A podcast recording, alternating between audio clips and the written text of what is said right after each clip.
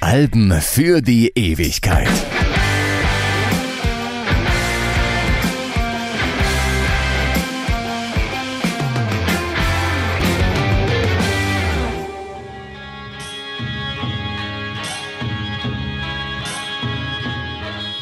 Mein Name ist Dieter Kottnick und heute geht es um The Velvet Underground und ihr Debütalbum The Velvet Underground and Nico. Die Platte mit Andy Warhols Bananencover. Es ist nicht einfach, zu diesem oft besprochenen und ausgiebig gewürdigten Album noch irgendwas Essentielles zu sagen und es ist genauso schwierig, nichts Wichtiges wegzulassen.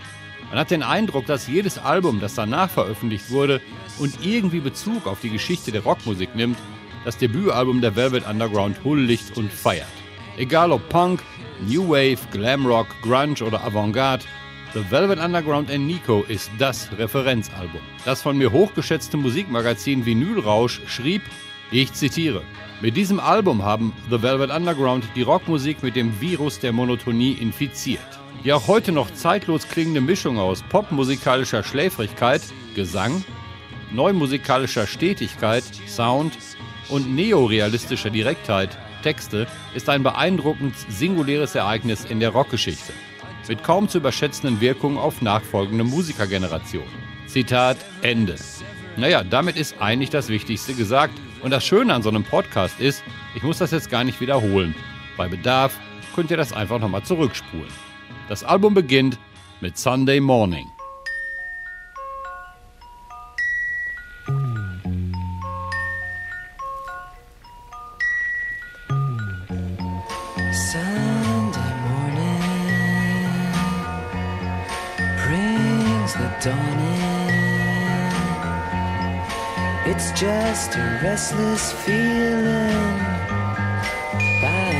Early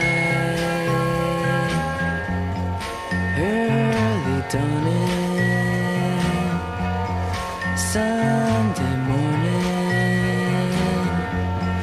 It's just the wasted years so close behind. Watch out, the world's behind you. There's always someone around call. It's nothing at all. Was für ein Song. Mit seinem Glockenspiel-Intro fast wie ein Kinderlied. Velvet Underground suggerieren den Zuhörern, dass sie es gut mit ihnen meinen. Und es passte 1967 auch wundervoll in die Hippie-Stimmung. Doch die Blumenkinder trauten der Band damals schon nicht über den Weg und das auch ganz zu Recht. Denn so kuschelig der Weg auch war, er führte nicht nach San Francisco, sondern in den Untergrund bzw. den Abgrund. Track 2 Waiting for My Man. Lou Reed steht in den Häuserschluchten New Yorks und wartet auf seinen Drogendealer.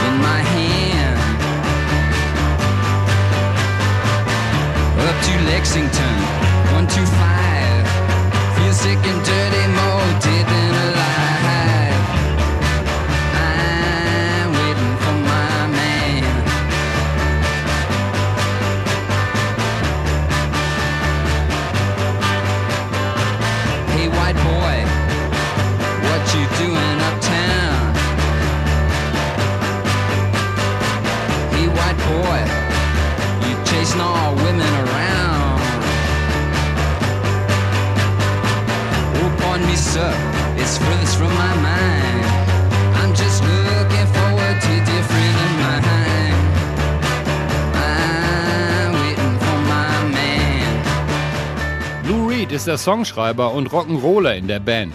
Er hatte vorher bei Pickwick Records gearbeitet und ganz unromantisch die Aufgabe, aktuelle Charterfolge abzukupfern, ohne dass die Originale erkennbar wurden. Also im Prinzip das gleiche wie Dieter Bohlen in den 70ern bei Intersong vor Modern Talking.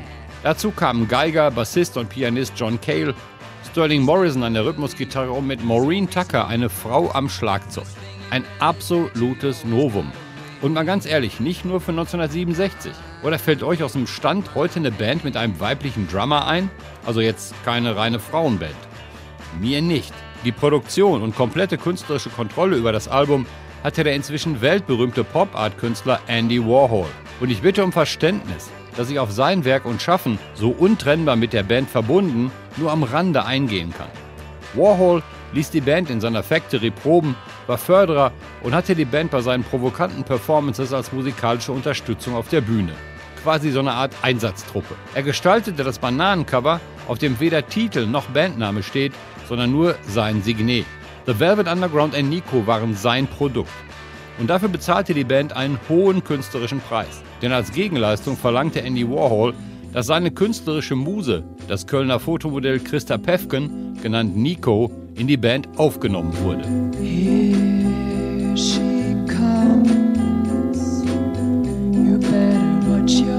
step. She's gone to break your heart in two.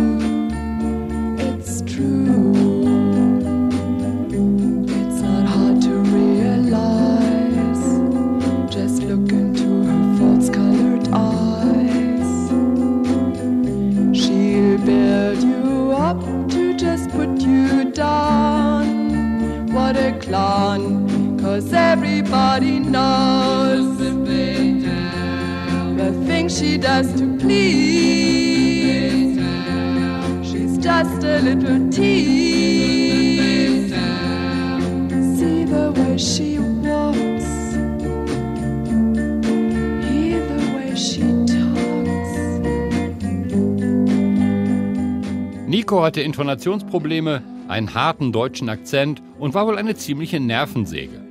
Oder wie Schlagzeugerin Maureen Tucker in einer ZDF-Dokumentation sagte, she was a great pain in the ass. Andererseits verlieh gerade die Kühle ihrer Stimme und die Fremdheit der Aussprache, die oft klang, als wüsste sie eigentlich gar nicht, was sie da singt, der Musik einen ganz besonderen Reiz. Und so bestand das Label Verve Records darauf, dass Nico auf der Platte zu hören ist, was den Rest der Band tierisch nervte. Was aber Lou Reed nicht davon abhielt, mit ihr eine Liaison zu beginnen und hinter ihrem Rücken ihren Abgang zu inszenieren. Nico verließ nach Streitereien die Band im Mai 1967 und gründete eine Solokarriere. Ihr erstes Album Chelsea Girl wurde interessanterweise fast komplett von der Band komponiert und enthält mit dem Titelstück Chelsea Girls eine der eindrucksvollsten Balladen der Rockgeschichte. Is room 506. It's enough to make you sick. Bridget's all wrapped up in foil. You wonder if she can uncoil. Here they come now. See them run now. Here they come now. Chelsea girls. Ich persönlich halte ihre Teilnahme an The Velvet Underground and Nico für einen absoluten Glücksfall. Der musikalische und textliche Antagonismus der Musik wurde von ihrer verletzlichen Stimme fantastisch illustriert. Es hatte was von französischem Chanson, gesungen von einer Deutschen in Englisch. Und damit ein wundervoller Kontrast zu der fast wie ein Versöhnungsangebot klingenden 60er Jahre Beatmusik.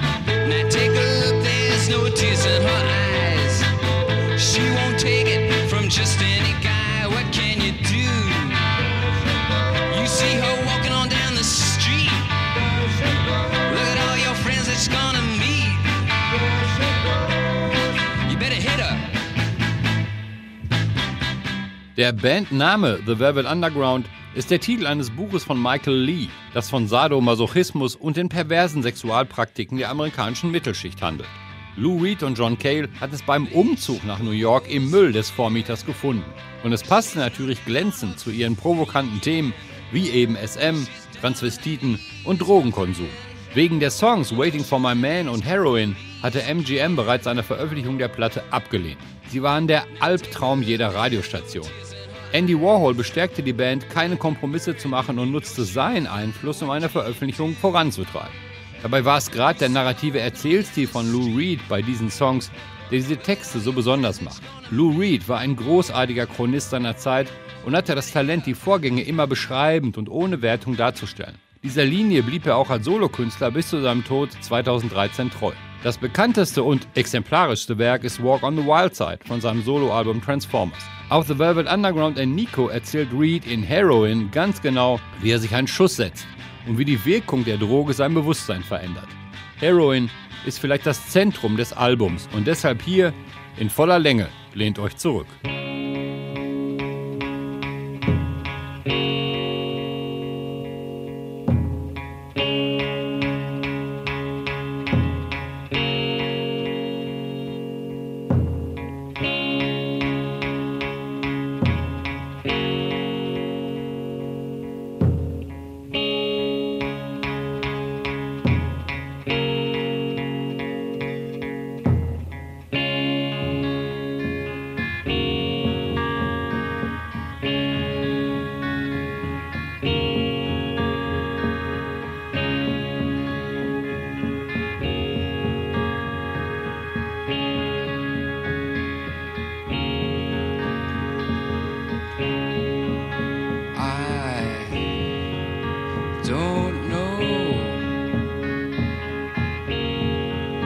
Just where I'm going.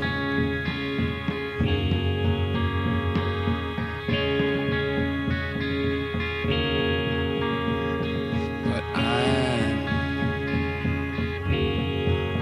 gonna try for the kingdom if I can. Cause it makes me feel like I'm a man when I put a spike into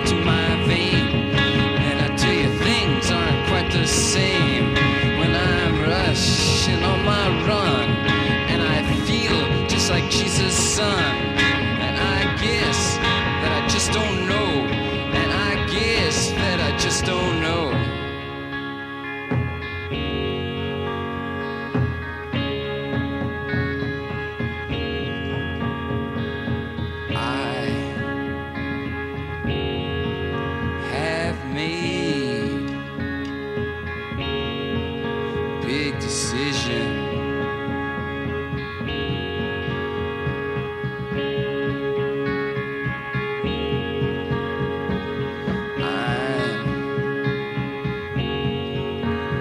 gonna try to nullify my life. Cause when the blood begins to flow, when it shoots up the dropper's neck, when I'm closing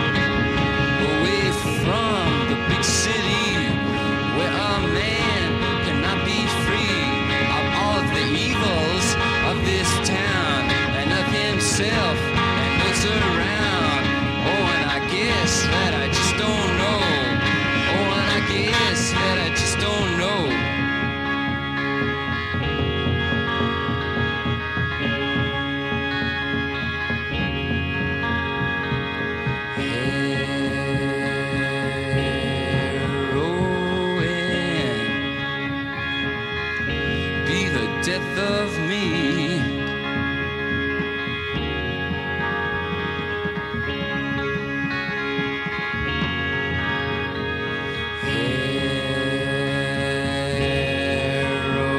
Heroin, it's my wife and it's my life because a mania to my vein leads to a center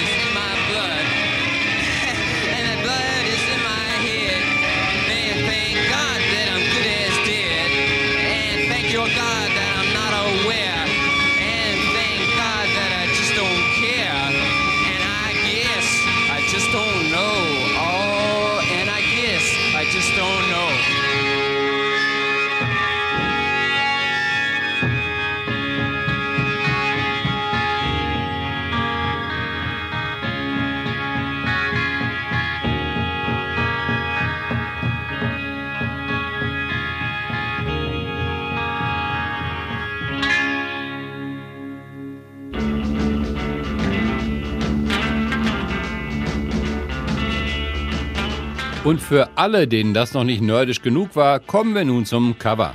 Das sogenannte Bananencover von Andy Warhol gehört zu den bekanntesten Plattenhüllen der Rockgeschichte. Zusammen mit dem Reißverschluss der Rolling Stones auf Sticky Fingers, dem Prisma von Dark Side of the Moon von Pink Floyd oder dem Zebrastreifen der Abbey Road von den Beatles. Zu sehen ist auf der Vorderseite eine schräg aufgerichtete Banane vor weißem Hintergrund. Am unteren Rand steht Andy Warhol und die Aufforderung Peel slowly and see, langsam pellen und staunen, steht über der Banane. Auf meiner Version der Platte kann ich die Bananenschale abziehen und, darunter ist das Innere der Banane in Pink. Auf dem Cover gibt es keine Angaben über Titel oder Interpreten. So viel zu den Prioritäten. Am 11. Januar 2012 verklagten Lou Reed und John Cale die Andy Warhol Stiftung, weil sie die Coverbanane des Debütalbums auf ihren Merchandise-Produkten verwendete und forderte alle bisherigen Gewinne der Stiftung ein. Das Symbol war 1995 im Booklet ihrer CD-Kollektion als Markenzeichen der Band gekennzeichnet. Warhol hatte nie das Copyright für die Abbildung beantragt. Der Rechtsstreit wurde im Mai 2013 beigelegt, ein Vergleich, der nie öffentlich gemacht wurde. Der kommerzielle Erfolg des Albums ist so schlecht, dass sich die Bezeichnung Erfolg eigentlich verbietet. Das Album erreichte in Deutschland Platz 89 und war nach einer Woche wieder Geschichte. Selbst in Amerika kam es nur auf Platz 129. Verkäufe damals insgesamt 350.000 weltweit. Die Band veröffentlichte bis 1973 noch vier Alben, von denen lediglich das zweite, White Light, White Heat, in den USA auf Platz 199 kam, ansonsten weltweit nichts, nada, niente. Und jetzt mal die Sicht des Musikfeuilleton. Platz 13 der 500 besten Alben aller Zeiten im Rolling Stone, einen Platz vor Abbey Road von den Beatles. 2006 wurde das Album in die Grammy Hall of Fame aufgenommen. The Observer wählte das Album auf Platz 1 der Liste der Platten, die die Welt verändert hätten. Macht euch eine eigene Meinung zu der Platte. Bei Gefallen empfehle ich zur weiteren Nachverfolgung natürlich alle Velvet Underground Alben, Chelsea Girl von Nico, New York, New York von Lou Reed und Paris 1919 von John Cale. Großartig und visionär auch John Cales Music for a New Society. Allerdings, wenn ich so aus dem Fenster gucke bei dem Wetter jetzt, vielleicht nicht hören, wenn man gerade in der Nähe einer Brücke ist. Soweit. Schreibt mir eure Kommentare. Ich freue mich. Das war Dieter Kottnick für Alben für die Ewigkeit. Run, run, run, run, run, chips to death in you. Tell what to do.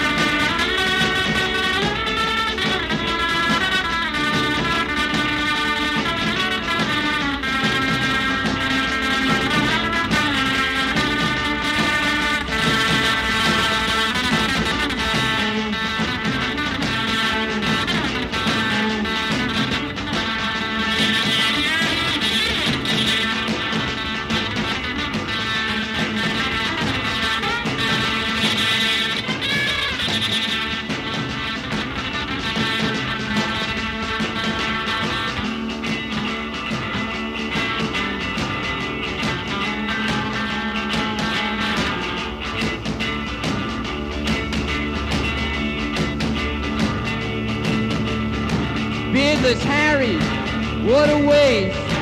Couldn't even get, say, small town taste. Rode the trolleys down to 47. Biggie Big was good. You get himself to heaven, cause that a run, run, run, run, run. Take a or two. Run, run, run, run, run. Gypsy death in you.